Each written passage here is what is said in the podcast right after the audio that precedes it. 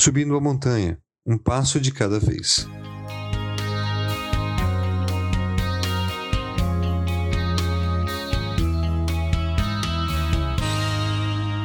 Agora que iniciamos a subida, a cada passo ou ponto de apoio que alcançamos, ao invés de ficar mais fácil, normalmente vai ficando mais difícil a subida. A ansiedade e o cansaço vão minando nosso ímpeto, nos levando a desistir. Então, como podemos nos proteger disso e não desistir? Bem, os alpinistas têm algumas regras de ouro. Primeiro, nunca se solte e nunca hesite. A cada ponto de apoio ou fenda, fixe sua corda. Na nossa montanha, crie pontos que irão te mostrar o quanto já caminhou. Todavia, lembro-me também do que pode dar-me esperança. Graças ao grande amor do Senhor é que não somos consumidos, pois as suas misericórdias são inesgotáveis, renovam-se a cada manhã. Grande é a tua fidelidade. Lamentações 3, 21 a 23. Segunda regra: não deixe o plano de subida de lado. Mantenha a concentração, fixe nele e não olhe para baixo. Irmãos, não penso que eu mesmo já o tenha alcançado, mas uma coisa faço, esquecendo-me das coisas que ficaram para trás e avançando para as que estão adiante.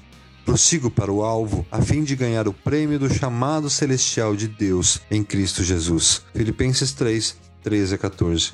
Outra regra: saiba descansar. Vamos lembrar que, diferente do nosso guia, somos limitados, ainda mais que por nossa natureza somos levados a errar e pecar.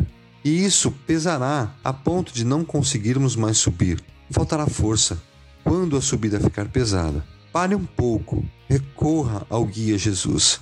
Entregue diante dele todo o peso, todo o pecado através de um coração arrependido chore, enfim, aproveite a sua presença e recupere as suas forças. Diz o soberano Senhor, o Santo de Israel: No arrependimento e no descanso está a salvação de vocês, na quietude e na confiança está o seu vigor. Isaías 30:15. Ele fortalece ao cansado e dá vigor ao que está sem forças. Até os jovens se cansam e ficam exaustos, e os moços tropeçam e caem. Mas aqueles que esperam no Senhor renovam suas forças, voam bem alto como águias, correm e não ficam exaustos, andam e não se cansam. Isaías 40, 29 a 31. E por fim, concentre-se no próximo passo. Para subir uma escada, não olhamos para o fim dela, mas sim para o próximo degrau. E é isso que a psicóloga cristã Thais Machado usa no seu livro Passos Curtos Mas Constantes porque através de meditações curtas, mas constantes, busca superar os dilemas e dificuldades da vida com Cristo em um mundo perdido. Não pense no topo, concentre-se nas dificuldades que enfrentamos todos os dias. Devemos sim ter em mente que o nosso objetivo da escalada é o topo, mas para chegar lá, o mais importante é o próximo passo. Quando dizemos que tivemos um dia terrível, será que foi inteiramente ruim ou aconteceu algo ruim que ficamos lamentando e carregando o dia inteiro. Portanto, não se preocupem com o amanhã, pois o amanhã se preocupará consigo mesmo. Basta cada dia o seu próprio mal. Mateus 6,34. Pois a sua ira só dura um instante, mas o seu favor dura a vida toda.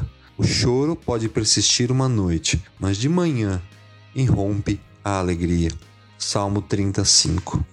Vamos lá, não desista. Confie no nosso guia, ouça o que ele está dizendo. Durante a jornada, não deixe de fazer o bem e se afaste do mal.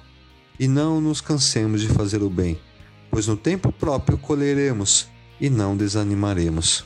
Gálatas 6, 9